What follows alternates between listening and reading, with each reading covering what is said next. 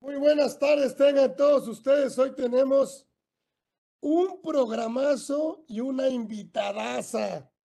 En esta edición 127 lo hicimos así a propósito, no solo para conmemorar el Día Internacional de la Mujer, sino para que esta mujer, este tamaño de mujer esté con nosotros y nos platique.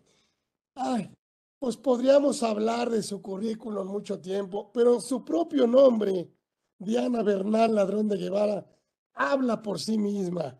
Una mujer exitosa en todos, por supuesto, ha participado en todos los niveles de gobierno, pero, pero sobre todo su calidad moral y su prestigio profesional hacen que nosotros estemos muy contentos. Perdón por la ronquera, pero estoy emocionado. que esté con nosotros Diana Bernal Ladrón de Guevara, que por supuesto, bueno, pues galardonada de nuestra fundación, hablar de ella, ¿qué quieren que hablemos? Pues tiene todas las credenciales. Pues la verdad es que una, una más, una menos, no le hace, no le hace ni más. Pero eh, me da muchísimo gusto que hoy, en este día tan importante en el mundo, también nosotros festejemos y festejemos no solo para todas las mujeres, sino que además tengamos una gran mujer aquí con nosotros platicando de este gran tema, la verdad, ¿eh? Este es un súper temazo. Y entonces, bueno, pues ahí, pues, ¿quién mejor que ella para platicarnos de esta inexistencia, de esta razón de negocios, de esta materialidad, de, o sea, de todo lo que tiene que ver con este tema de pues prácticamente operaciones existentes, operaciones simuladas. Eh, yo creo que eh, bastará con que ella nos lo platique como ella sabe hacerlo para que entendamos todo este tema de pues esta cláusula antielusión, todo este tema que a todos nos trae obviamente ocupados. ¿Quién mejor que doña Diana Bernal Ladrón de Guevara? Gracias, querida amiga. Estarás tú aquí en tu casa. Siempre que tú digas, aquí tendrás un espacio. Te mando un abrazo y te agradezco mucho que estés con nosotros conmemorando este día y qué mejor con tu excelentísima presencia. Muchas gracias, mi querida Diana. Gracias. Bueno, pues muchas gracias, Carlos. Realmente, como de costumbre, eres muy generoso en tu presentación, eres muy generoso en particular con mi persona y efectivamente hoy es el 8 de marzo, un día que se usa más que para celebrar a la mujer o festejarla, para recordarnos que tenemos esa gran asignatura pendiente como humanidad, como sociedad, que es el empoderar a la mujer, para que la mujer que tiene las mismas capacidades las mismas facultades, inteligencia que el hombre, pues puede ocupar un lugar importante en todos los ámbitos de la sociedad, lo que nos puede llevar incluso al advenimiento de una nueva era y probablemente una era más equilibrada. Es por eso pues que me congratulo doblemente por esta invitación, sabes lo que quiero al Instituto Orfe, eh, las veces que he estado con muchísimo gusto en este conversatorio y ahora eh, pues simplemente quiero presentar este tema que parece muy ambicioso y lo es porque el nombre completo pues es inexistencia, materialidad, simulación, razón de negocios y cláusula general antiabuso. Pero solo voy a dar algunos aspectos relevantes que nos permitan reflexionar si todas estas figuras tan invasivas, tan disruptivas, tan graves de la autoridad fiscal realmente están conduciendo a un fin que debe ser el correcto equilibrio entre las relaciones fisco y contribuyente y el cumplimiento, acatamiento, observancia de los derechos del contribuyente, empezando por la certeza jurídica. Y otra cosa muy importante que quiero adelantar, eh, los contribuyentes son emprendedores, son o somos personas que en diferentes ámbitos de la vida económica generamos ingresos y esos ingresos nos van a llevar a pagar impuestos para sostener al Estado. Ahora, ¿cómo generamos esos ingresos? Pues la verdad, allí sí entramos a un multiuniverso, porque existen y más en esta era digital y de redes, en número de formas para que los emprendedores o los profesionistas o las empresas puedan eh, idear modelos de negocios que las conduzcan a la generación de utilidades, de ingresos, a lograr productividad en su actividad económica. Entonces, como un primer comentario que iré desarrollando a lo largo de la presentación, yo creo que todas estas facultades están interfiriendo como bloque mucho en el modelo de negocios del contribuyente, como lo vamos a ir viendo. ¿Por qué? Porque ahora el fisco, SAT, sabe más que tú o que tu empresa sobre cómo o cuáles deben ser las estrategias, em, incluso los insumos, los contratos que tú requieres para generar tu actividad productiva. Y yo creo que eso puede conducir a un gran desencuentro entre la generación de riqueza, que es lo que requiere pues cualquier estado, y la recaudación. Entonces, si te parece bien, pues voy a empezar por eh, un tema general, como lo dije, de estas nuevas facultades del SAT. Y como comentaba, hay un crecimiento para mí desmesurado de estas facultades invasivas por parte de la administración tributaria. ¿A qué nos ha llevado esto? A que, como yo lo digo en muchas entrevistas de radio y le suena mucho tanto al público como a los que me hacen el favor de entrevistarme, lo que antes era el ojo de Dios, hoy es el ojo del SAT. El SAT está presente en tiempo real en tu actividad económica. En primer lugar, desde el momento en que facturas, desde el momento en que timbras con tu sello un CFDI, el SAT está conociendo que estás percibiendo ese ingreso. Lo mismo cabe para una deducción, pero ¿qué decir además de la contabilidad electrónica? Y qué decir, mi querido Carlos Auditorio, de todos los avisos que cada vez más tienen que dar los contribuyentes según su régimen, pero que realmente es una serie de avisos que pues no le daríamos en épocas ni a nuestros padres. El SAT está presente en todo. Además, el SAT te puede mandar un mensaje de texto, como siempre comento en mis entrevistas, el SAT nunca manda WhatsApp. Si reciben un WhatsApp del SAT es apócrifo de entrada, pero el SAT aparece por todas partes. Es más, en la mañana que prendí el radio había un anuncio del SAT. Entonces, eh, digamos que el SAT tiene una de las cualidades que se le han atribuido históricamente a la divinidad. Es omnipresente. Y para este año tenemos el grave reto de que sin haber reforma fiscal se pretenden recaudar en términos nominales, nominales, 679 mil millones de pesos más, más que el pasado año.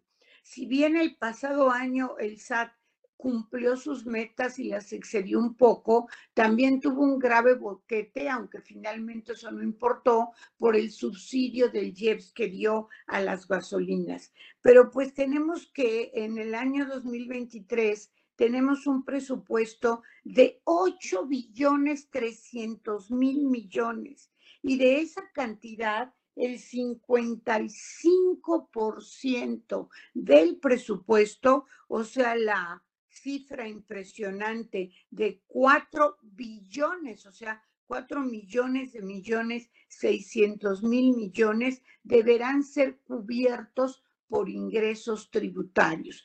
Esto ante una economía que, como todos sabemos, pues si no está precisamente en contracción, si es una economía que no ha crecido, como se esperaba y además pues tenemos otro tipo de procesos o fenómenos económicos como económicos como la devaluación y también tenemos mucho pues la falta de certeza jurídica. Pese a eso, México es un gran país y el año se estrena con buenas noticias en cuanto a inversión extranjera y en cuanto a cómo se está moviendo la economía. Las mexicanas, los mexicanos, somos muy trabajadores y seguimos siendo un polo de atracción económica. Pero resulta que el SAT durante muchos años, las autoridades fiscales, pues dijeron, vamos a tener nuestras facultades de comprobación, básicamente en el artículo 42 del Código Fiscal, para someter a un due process of law, o sea, un debido proceso legal, un procedimiento acorde a derecho a los contribuyentes a efecto de poderlos revisar y vencer cumplido con sus obligaciones fiscales. Pero como ustedes saben, una auditoría puede durar hasta 12 meses y en algunos casos puede ser prolongada hasta 18 o 24 meses. O sea que la cosa es tardada. Y tan es así que aunque se acabe la auditoría en el plazo de 12 meses, como ustedes saben, eh, se autoriza por el Código Fiscal que haya un plazo de seis meses más para que la autoridad pueda liquidar el impuesto. Entonces, me acuerdo que hace muchos años el entonces jefe del SAT, Alfredo Gutiérrez Ortiz Mena, me daba una cantidad que no recuerdo, pero que realmente de lo que se cobraba a través de las auditorías fiscales, se recaudaban algo así como una cifra de 10 centavos por cada peso, porque por el costo que representa el procedimiento de fiscalización para el SAT. Entonces, ¿qué, se ha hecho históricamente? Y que ya he tocado esto en algún otro conversatorio que me diste la oportunidad de participar, pero aquí solo lo diré de una manera eh, somera, ¿qué es lo que hizo el SAT? Pues hizo las famosas facultades de gestión, que ni son ni no son. ¿Qué es una facultad de gestión? Pues que yo, autoridad fiscal, diciéndolo coloquialmente, sin que te tenga que iniciar un debido proceso legal, te voy a llamar en una forma, perdón, cool, en una forma informal, sin que tenga yo la rígida Em, coraza o estructura del derecho, simplemente te voy a llamar para que tú me des noticia de cuál es tu situación fiscal, si yo veo que tú me vienes pagando una X cantidad cada mes en tu declaración mensual y de repente, como dice el SAT, viene una caída recaudatoria, pues yo SAT te puedo someter a todas estas facultades como la entrevista, y la vigilancia profunda en la cual pues no puedes hacer nada, o sea, los contribuyentes me preguntan y seguramente les preguntan a ustedes, me están pidiendo que acuda a la administración a aclarar una serie de inconsistencias, pero este, ¿qué hago? ¿Las aclaro o no las aclaro? Porque realmente pues de la nada nada sale, pero la amenaza que existe por parte del SAT es que si no haces la aclaración, pues te van a someter a facultades de comprobación, aunque podría ser lo mismo no hacerles caso porque no son actos de autoridad, están fundados en el 33 del código e incluso a mí me tocó el caso de un contribuyente ahora que estoy en la práctica profesional que él se intentó regularizar, presentó una complementaria y lo único que logró fue reabrirse el plazo para la caducidad y en realidad no logró regularizar su situación porque el SAT no solamente le había observado esa inconsistencia, sino muchas más. O sea, este nuevo paradigma de fiscalización, auditorio, Carlos, pues simplemente es yo tengo todas las canicas en la mano, SAT, yo tengo todos tus archivos, conozco tu situación, puedo invocar el 63 del código cuando me dé la gana y desde esa tesitura, sin necesidad de tener el costo de una auditoría, te voy a decir, ven y nos arreglamos. Entonces, este, eh, esto es lo que quería comentar en forma general y luego, si te parece bien, nos podemos ir al tema de inexistencia de operaciones. Esto de la inexistencia de operaciones, pues es una facultad que ya tiene sus años, ¿no? Se podría decir, porque nace con la reforma fiscal de 2014 en, en aquellas épocas que era la administración del presidente eh, Peña Nieto. Y yo digo que es muy importante no confundir lo que es esta facultad que se ejerce desde luego, como todos sabemos, fuera del 42 es una facultad, eh, digamos, única, inédita y solo para revisar operaciones que son inexistentes, pues debemos distinguirla incluso de lo que es la supuesta falta de materialidad de las operaciones de los contribuyentes. Eso, como lo veremos a continuación, pues se ha vuelto un verdadero caballito de batalla en las auditorías fiscales. Y en cuanto a este tema de la inexistencia de operaciones, quiero comentar como anécdota que yo era procuradora de la defensa del contribuyente y Aristóteles Núñez era jefe del SAT y en una ocasión que estábamos platicando en su oficina, me dijo que el SAT tenía mucho problema porque luego hacían auditorías a empresas se daban cuenta que en realidad eran un cascarón y que estaban facturando eh, grandes cantidades, que en realidad las empresas no realizaban operaciones y que qué podía él hacer, porque en lo que acababa la auditoría, pues estaba este, atado de pies y manos como autoridad. Fue cuando se inició la primera reforma con todos los cambios al artículo 17 para poder cancelar en diferentes supuestos el sello digital y ya allí se tuvo un instrumento. Pero la administración de Peña Nieto sí trató de hacer una reforma estructural de, de la materia fiscal. Igual le salió bien, igual no le salió bien, pero para 2014 metió esta norma tan fea. La verdad es una norma muy fea. Llevará un número que para algunos es atractivo, y perdón por el comentario, como es el 69, en este caso el 69B, pero es una norma muy fea, porque de lo que originalmente se trataba era como de poner una mancha escarlata, un estigma, una exhibición a aquellos contribuyentes que estuvieran emitiendo facturas o CFDIs por operaciones simuladas. Eso es lo que eh, oh, perdón, por operaciones inexistentes, no simuladas, inexistentes. Entonces se vio la experiencia del Reino Unido, en donde efectivamente existe una figura que se llama naming and shaming, que como su nombre lo dice, pues es nómbralos y avergüénzalos. Pero yo creo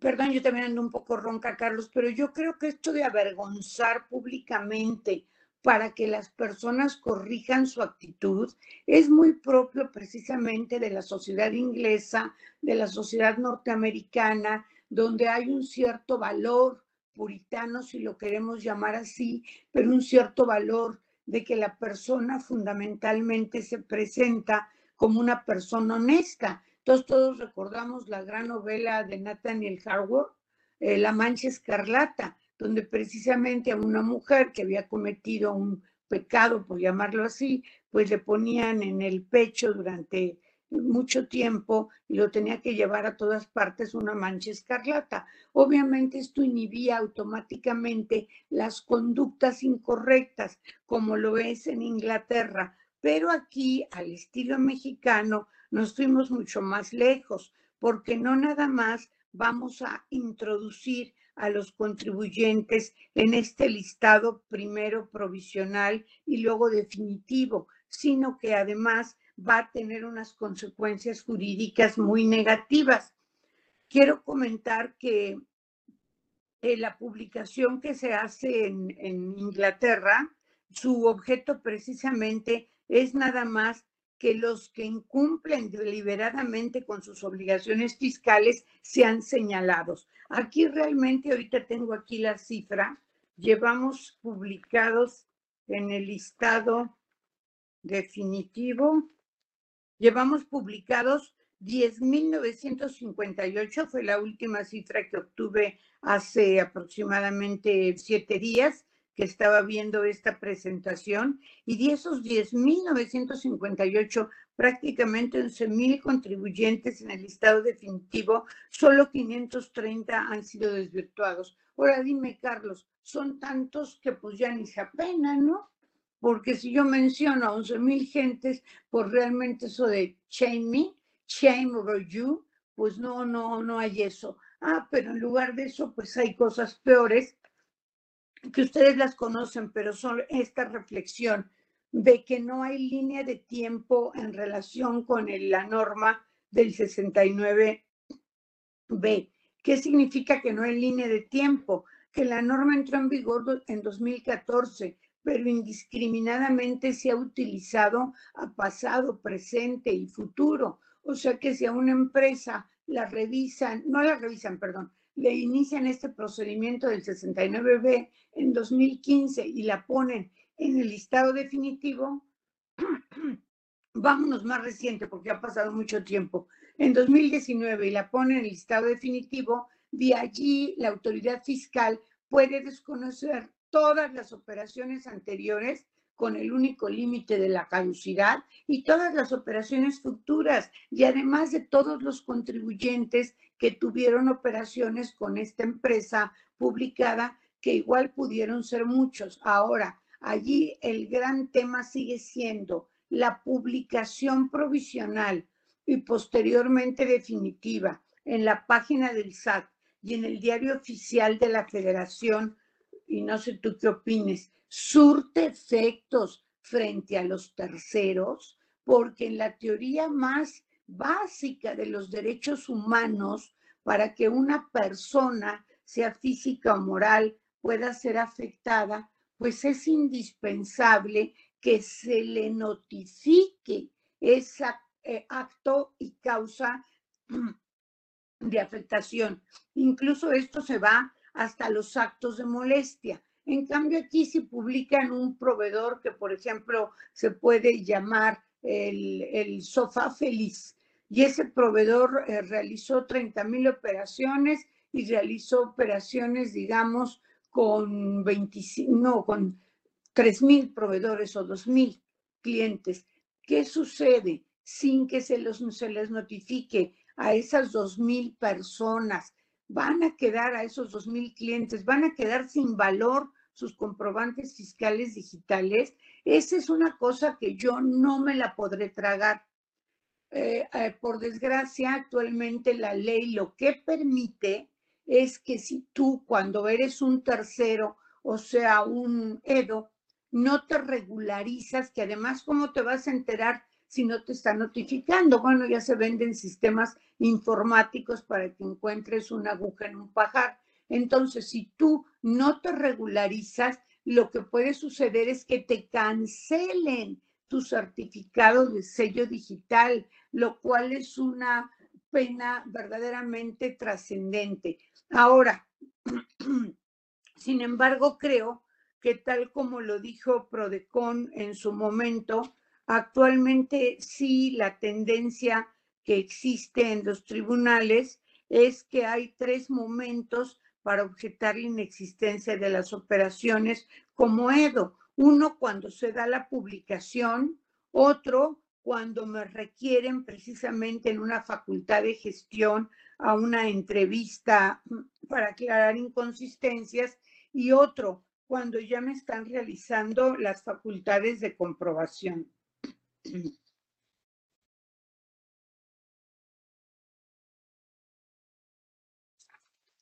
Bueno, entonces yo estas son las reflexiones que tendría sobre la inexistencia de operaciones, Carlos, y no sé si quieres comentar algo o continúo con lo que sería materialidad. Por favor, Yanita. Muy bien. Pero e, es una norma de procedimiento, ¿no? es una norma sustantiva, ¿no? Yo creo que es híbrida. Da un procedimiento y a la vez señala una consecuencia jurídica para una hipótesis. La hipótesis es que si la autoridad eh, te dice que tus operaciones son inexistentes y te da el plazo y a juicio de la autoridad tú no acreditas o no acudes a acreditar la existencia de las operaciones, pues tienes una sanción, lo cual ya sería sustantivo. Lo que es terrible es que esto no se hace dentro del 42, sino que es un procedimiento totalmente aparte, incluso es un procedimiento sumario y por eso digo yo que debe subsistir el criterio de que aun cuando llegue la revisión o la auditoría, pues podemos irnos a combatir, eh, más bien a demostrar la existencia de las operaciones. Fuera de este criterio, sí quiero comentar, Carlos, que en realidad los tribunales lo que han hecho es validar todo lo que ha hecho el SAT en relación con inexistencia de operaciones, porque aquí nos vamos a un dogma de la era moderna. Creemos que ya abandonamos los dogmas y tenemos muchos dogmas. Y uno de esos dogmas es, ah, es que son factureras. Óyeme, esa es otra consideración. Realmente a verdaderas factureras no se ha visto que se les aplique hasta sus últimas consecuencias este artículo. y todos conocemos personas eh, que han salido en los medios y que son considerados verdaderos o verdaderas factureras. Y sin embargo, a cualquier empresa, en un momento dado, y aquí entro al tema, le dicen que sus operaciones son inexistentes. Voy a platicar brevemente, lo malo, Carlos, que hablo mucho, pero voy a platicar brevemente el primer caso que yo conocí de esto en Prodecon. Se trataba precisamente de una persona física que se dedicaba a comprar muebles y otros enseres para oficina y los vendía al menudeo en una tienda que puedo decir dónde estaba. Estaba por Miguel Ángel de Quevedo. Entonces el fisco dijo que no. Lo metió al listado preliminar porque en esas épocas Ernesto Vargas, Luna Vargas le bastó simplemente con que no hubieran presentado declaración de activos, declaración informativa de activos. Entonces lo mete allí y el contribuyente va a tratar de desvirtuar. Y aquí viene para mí el meollo del asunto. O como diría Cantinflas, ahí está el detalle. Cuando el fisco va, ve el local y dice, este local nos sirve para realizar este negocio. Entonces el fisco fue y vio que el local era de dos pisos, pero pues no tenía mucho material, muchos muebles de oficina y enseres, sino solo, digamos, el de exhibición. Y con base en eso, pues lo iban a meter ya en el listado definitivo. ¿Qué quiero decir? Es tu modelo de negocios. Tú puedes vender hasta por catálogo. Tú puedes, y ahora el catálogo puede ser virtual y ni siquiera necesitas un domicilio. En cambio, el fisco pues está muy atrasado con este tema y de allí conectamos porque el tiempo avanza con materialidad. La materialidad podríamos poner el emoticón de la carita verde. Eso me provoca a mí los criterios del SAT en materialidad.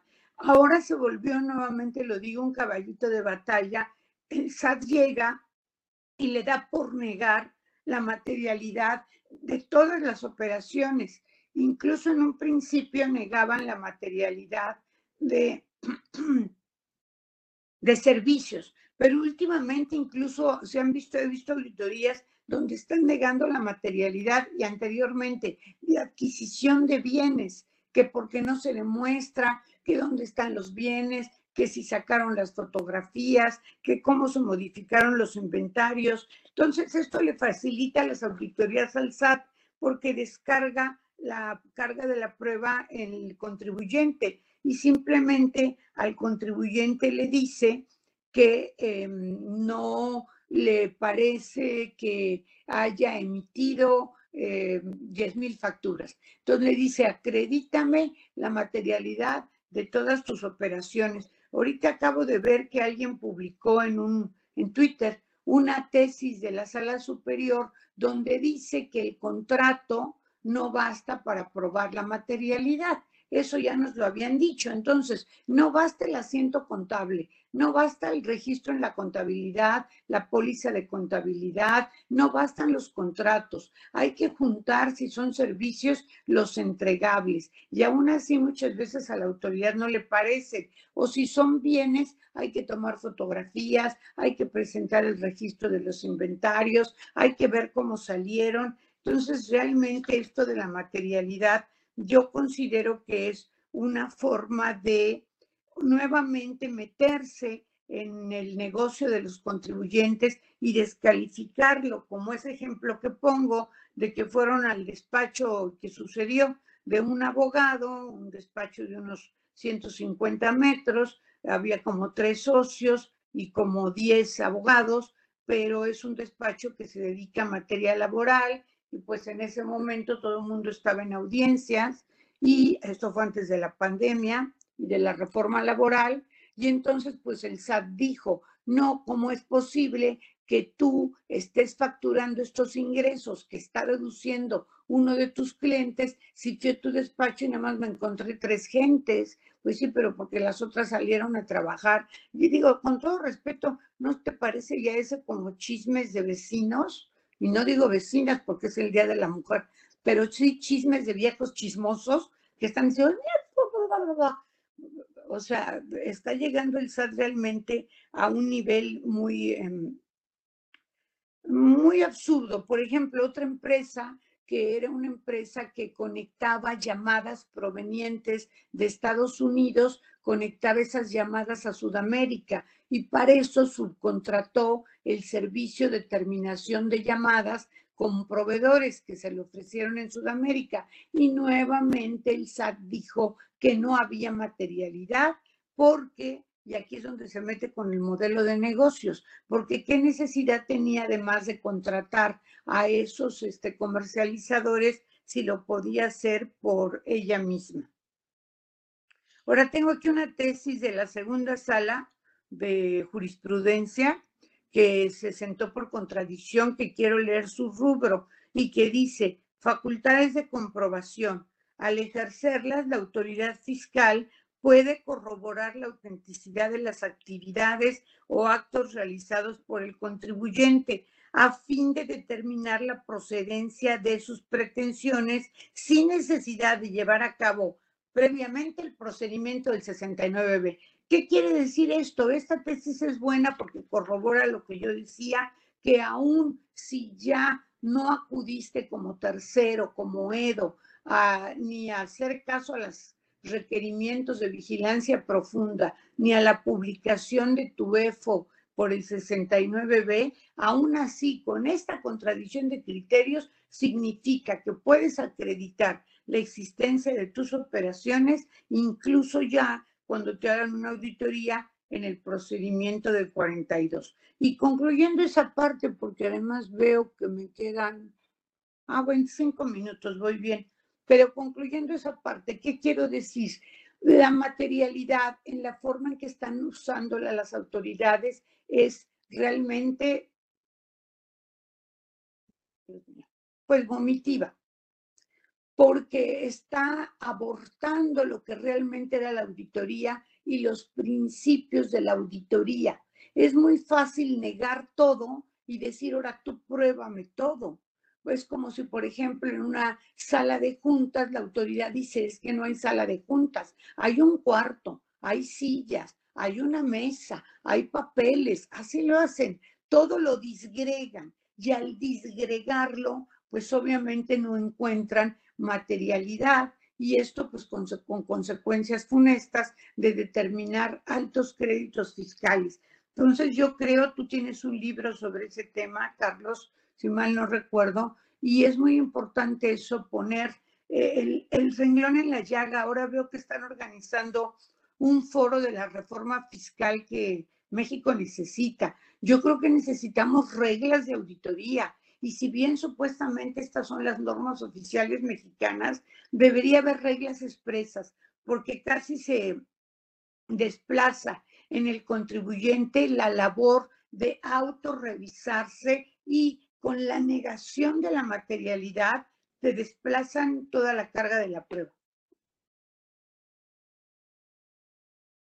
Y luego incluso no les gusta lo que presentas, porque lo que presentas para probar lo disgregan y rechazan la materialidad. Entonces yo creo que esto debería ser denunciado como una mala práctica internacional, porque una cosa es que las recomendaciones internacionales atiendan más a la sustancia económica que a la forma, y otra cosa es que el fisco diga, por ejemplo, si le hiciera una revisión a una persona que tiene su oficina en su iPhone y ahí habla con clientes y ahí hace Zooms y así manda y ahí manda presupuestos y factura y les dijeran a sus clientes, no, no son deducibles esas facturas porque esa persona pues realmente no tiene ni domicilio, sí tiene domicilio fiscal, pero es su casa habitación y no tiene ningún enser o ningún instrumento propio para prestar el servicio. No se están reconociendo los nuevos modelos de negocios. Y si no tienes nada que comentar, amigo, podemos pasar al tema de la simulación, si te parece bien. Ay, por favor, estoy Estoy tomando clase. No, al contrario, estoy, estoy anotando, porque tiene razón, o sea, es la injusticia, ¿no? Porque puedo perder la deducción de lo que él haga con otros, como dice la canción, con todos menos conmigo. Exacto. Y además, ¿sabes qué, Carlos? Es algo muy grosero no es algo fino, es simplemente voy y niego tu modelo de negocios, porque según el SAT, eh, los abogados, por ejemplo, laboralistas, deberían estar en la oficina a las 12 de la mañana. O sea, es una situación realmente burda y grosera.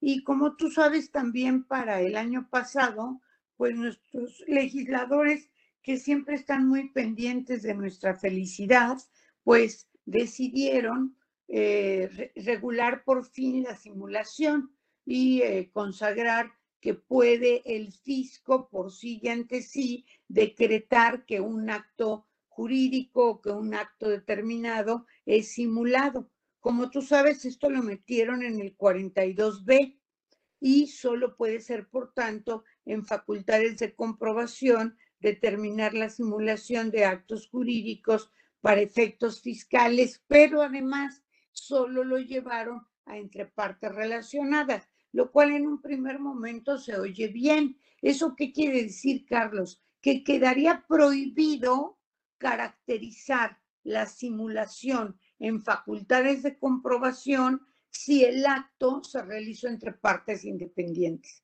Esa sería la parte positiva, porque obviamente, pues, el fisco en su experiencia piensa que puede haber mayor simulación de operaciones como capitalización de pasivos o fusiones o escisiones entre partes relacionadas.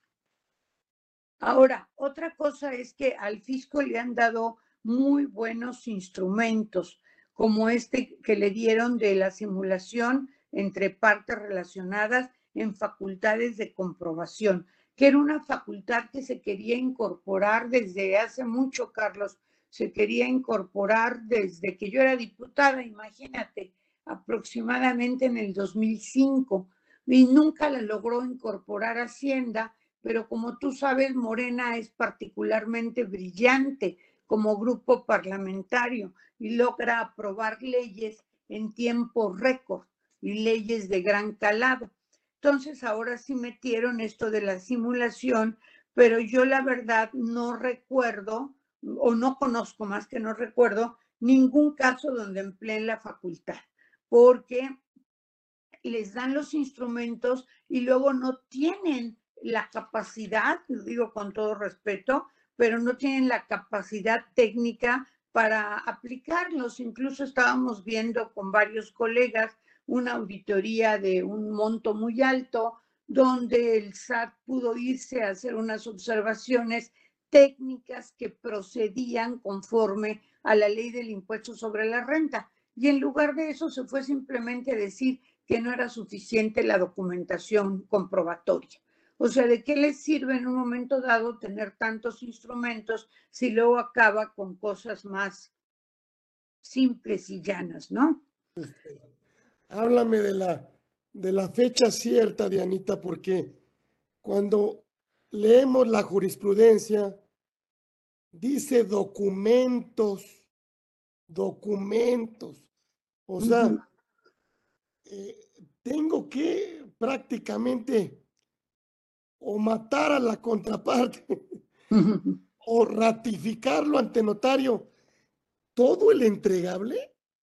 Fíjate que eso realmente es un gran absurdo en el que incurrió en la Suprema Corte en su tesis, porque eso de que para no puede haber fecha cierta de un bueno, ahora hay informativa de un mutuo y ya de un préstamo, con eso tendrías la fecha cierta, pero eh, no sé, eso de tener una fecha cierta no puede llevar al absurdo de que operaciones civiles como son los préstamos o como son un contrato de prestación de servicios, lo lleves a certificar, porque además el notario lo único que podrá certificar, pues eso sí serviría que compareciste en tal día a presentar tal documento. No puede hacerse cargo de su contenido o veracidad porque realmente eh, no es competencia eh, del notario em, protocolizar actos que la propia ley señala que no los requiere, ¿no?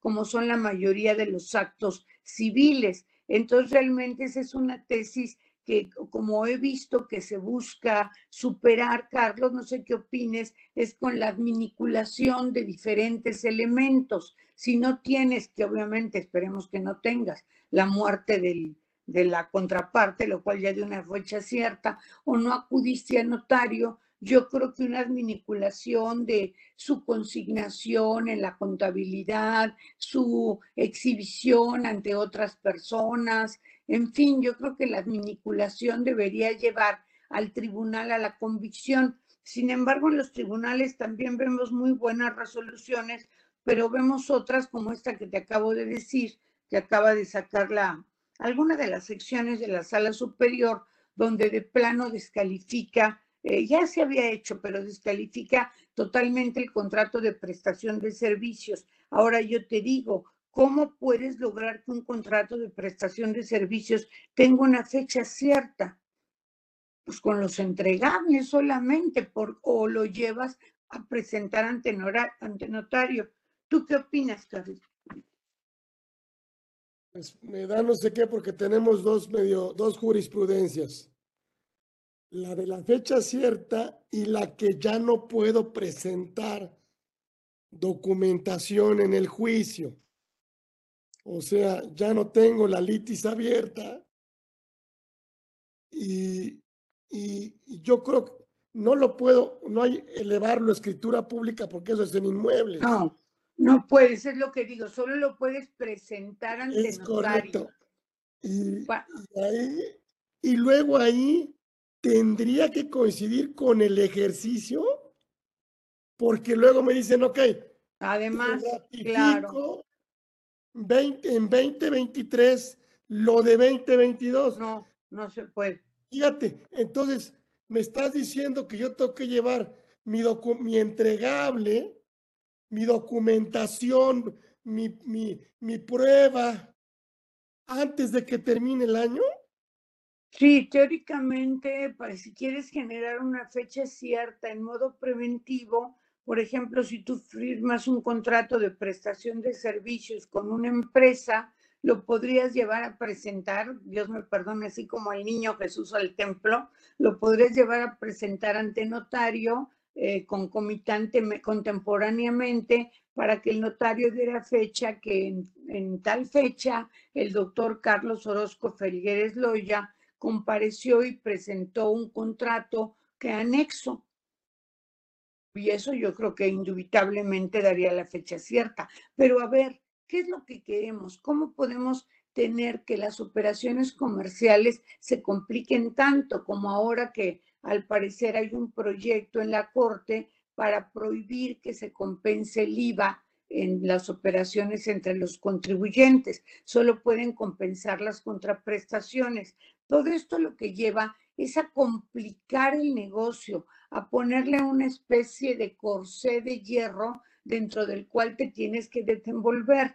Y el empresario más que nada sabe que su operación es dinámica y su modelo de negocios es lo que le da el plus. Por lo tanto, a través de estas figuras, lo que yo quiero plantear es que el SAT se está metiendo en el modelo de negocios. Y por si fuera poco, pues tenemos esto, Carlos, de la razón de negocios y de la cláusula general antiabusos. Anteriormente, eh, hace, ah, bueno, hace poco, como tú sabes, un poco más de, van para tres años, yo creo, que se introdujo ya el 5A en el Código Fiscal con la cláusula general antielusión, GAR por sus siglas en inglés. Esta figura va muy vinculada a la razón de negocios. Ahora, es cierto que ha habido mucha defraudación fiscal, pero yo te pregunto, ¿quién va a tener la razón del negocio? ¿El SAT o el empresario?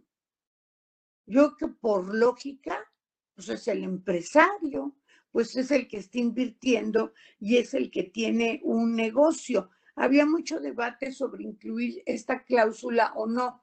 Yo creo que fue bueno que se incluyeran, que su redacción no es la más adecuada para así por lo menos contar con certeza jurídica.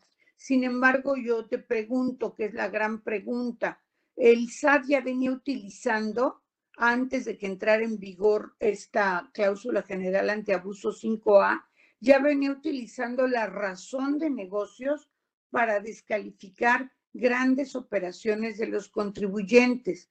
Este nuevo artículo haría que todas esas resoluciones donde el SAT utilizó la razón de negocios para justificar el rechazo de la operación fueran eh, inválidas, o sea, fueran nulas? Porque si es hasta ahora que existe una cláusula que señala todos los elementos y que incluso, como tú sabes, sujeta a un comité específico que, que yo sepa no es integrado, no he conocido ningún caso, aunque probablemente lo haya, de que se declare que la operación solo tenía un fin de aminoración o ilusión del impuesto, pero no un fin económico. Entonces, si se requiere hasta que un comité se integre, mi pregunta es, ¿esto puede aplicarse a todas las resoluciones del SAT, que se, unas que ahorita están en litigio, otras que apenas se están emitiendo o que están en plazo de impugnación y que se fundaron en razón de negocios por un ejercicio en que no existía la cláusula general antiabuso. ¿Cómo lo ves? ¿Es norma procedimental o sustantiva? Tenemos el antecedente del 69, ¿no? Pero me parece que aquí el acto sí existe, ¿no? O sea, el acto es existente. Y el contribuyente a lo mejor se ubicó en una, hay que decirlo, en una economía de opción legal, legal, ¿sí? Pero, pero pues recaracterizar. Mira, ya lo dijo la autoridad en un foro, que todos los esquemas reportables tienen indicios de carecer de razón de negocios que nadie haría un esquema reportable si no tuviera un beneficio fiscal mayor. Claro. Fíjate, que nadie lo haría. Si tú lees los del 199, dice la autoridad, ningún empresario mexicano sensato haría una operación de estos que están aquí sin tener un beneficio fiscal mayor al beneficio económico. ¿Qué opinas de esto? No, y además aquí eh, es evidente, pero a ver, el, el gran brete que yo veo, la gran cuestión es si la razón de negocio se puede aplicar como fundamento por la autoridad fuera del 5A. Actualmente diríamos que no, pero tenemos muchas resoluciones de antes de que entrara en vigor el 5A que están en litigio incluso que invocan la ausencia de razón de negocios. Y además, Carlos, también tú si te recuerdas, déjame buscar aquí, hay una tesis de un tribunal colegiado, que es el tribunal colegiado, ahorita te digo el número, esa es la carga de la prueba. pero en, este, en esta tesis se utiliza la razón de negocios, eh, se valida que las autoridades pueden usar eh, el tema razón de negocios para descalificar las operaciones de los contribuyentes. Entonces ahí sí entramos en un grave problema de retroactividad, porque lo que se debería sostener, en mi opinión, es que a partir de 2021, ¿no? Que entró en vigor, ¿no? El 5A, fue 2021, si mal no recuerdo. A partir de 2021, que entró en vigor el 5A, las calificaciones de razón de negocios que hayan hecho las autoridades con anterioridad son nulas. ¿Por qué son nulas? Porque la ley sujeta la determinación de razón de negocios a una serie de elementos específicos visibles en el 5A y en concreto a la decisión de un tribunal perdón, de un órgano colegiado dentro del SAT que estará integrado por la Secretaría de Hacienda y la Administración Tributaria. Entonces, también vemos, Carlos, que hay muchos negocios que los contribuyentes plantean y en los que muchas veces tienen pérdidas. ¿Habría razón de negocios?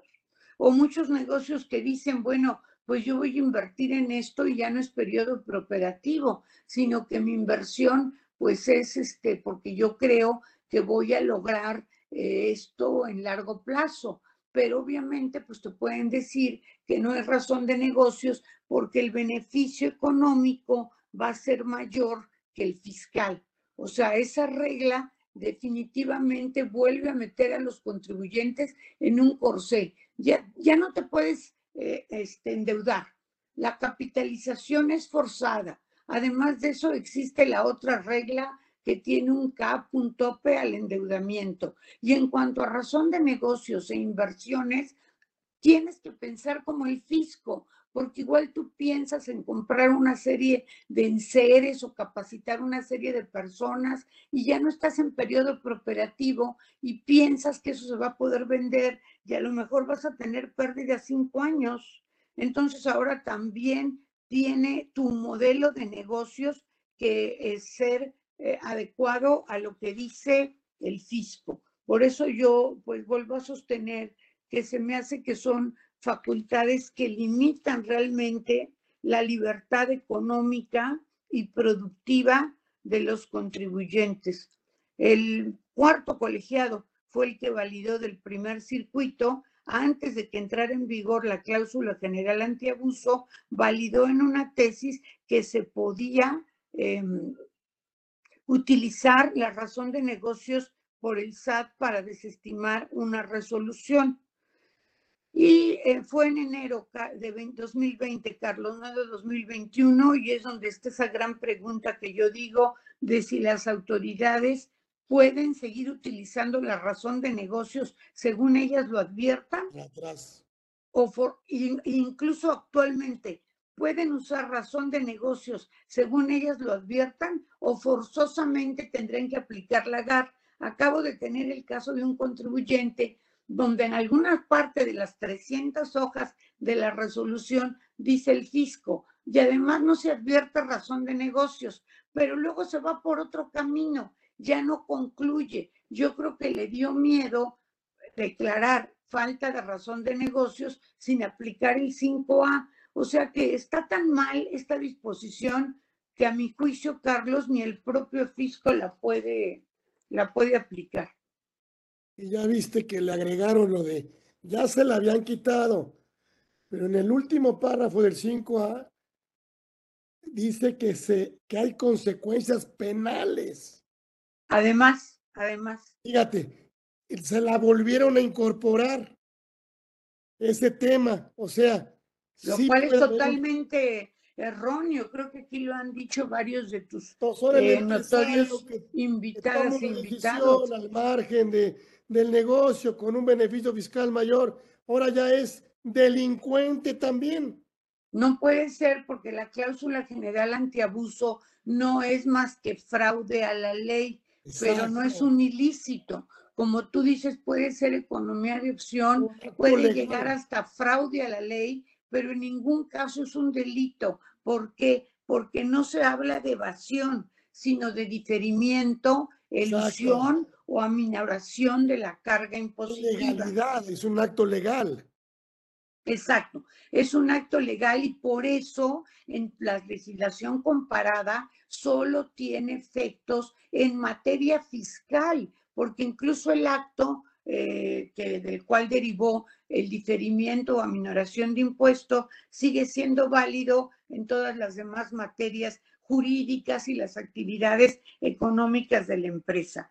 Eh, como conclusión, amigo, yo más que nada lo que opino es que de puede haber muchas reformas fiscales y organizaciones como Oxfam, que no critico, pero proponen que desde 20 millones de pesos las personas físicas paguen el impuesto a la riqueza, que las personas morales se vayan a la tasa efectiva de impuesto, pero no la que dice el SAT, sino la que ahorita globalmente se está proponiendo, pero ellos hablan de las de aquí, de 15% eso quieren de tasa efectiva. Y yo digo, ok, pero esas reformas realmente, además de que se ven muy difíciles, van a seguir cayendo sobre los mismos. Yo creo que necesitamos reestructurar todo lo que es auditoría, porque tú como contador y abogado, pero como contador no me dejarás mentir que la auditoría pues ha perdido totalmente su ortodoxia y los principios que la informan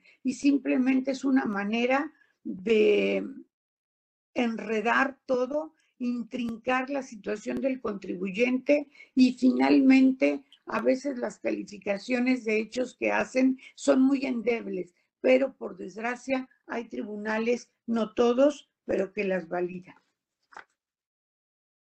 Ay, qué agasajo estar platicando contigo, ya se nos fue el tiempo, rapidísimo, esta gran clase magistral, en este gran día y con una gran mujer como tú, y lo digo con aprecio, con respeto y con reconocimiento. Así que, bueno, 110 personas aquí, testigos, más otros canales que tenemos fue un gran programazo y qué mejor en este día. Diana Bernal Ladrón de Guevara estuvo con nosotros aquí en Conversando con Orfe en este, con esta gran mujer. Bueno, pues se conmemora el día, no por, sí, pero pues eh, solo agradecerte eh, y te mando todo mi cariño y por supuesto es tu casa, mi querida Diana. Todo mi cariño, Carlos, mi admiración. Mil gracias, mil gracias. Mil gracias. Aquí, doña Diana Bernal Ladrón de Guevara estuvo el día de hoy aquí en el Día Internacional de la Mujer. Gracias a todos. Nos vemos próximo miércoles, misma hora, programazo. Lo pueden bajar, YouTube, redes, todo. Ahí estamos. Hoy tuvimos un gran programa. Gracias. Gracias. Hasta luego.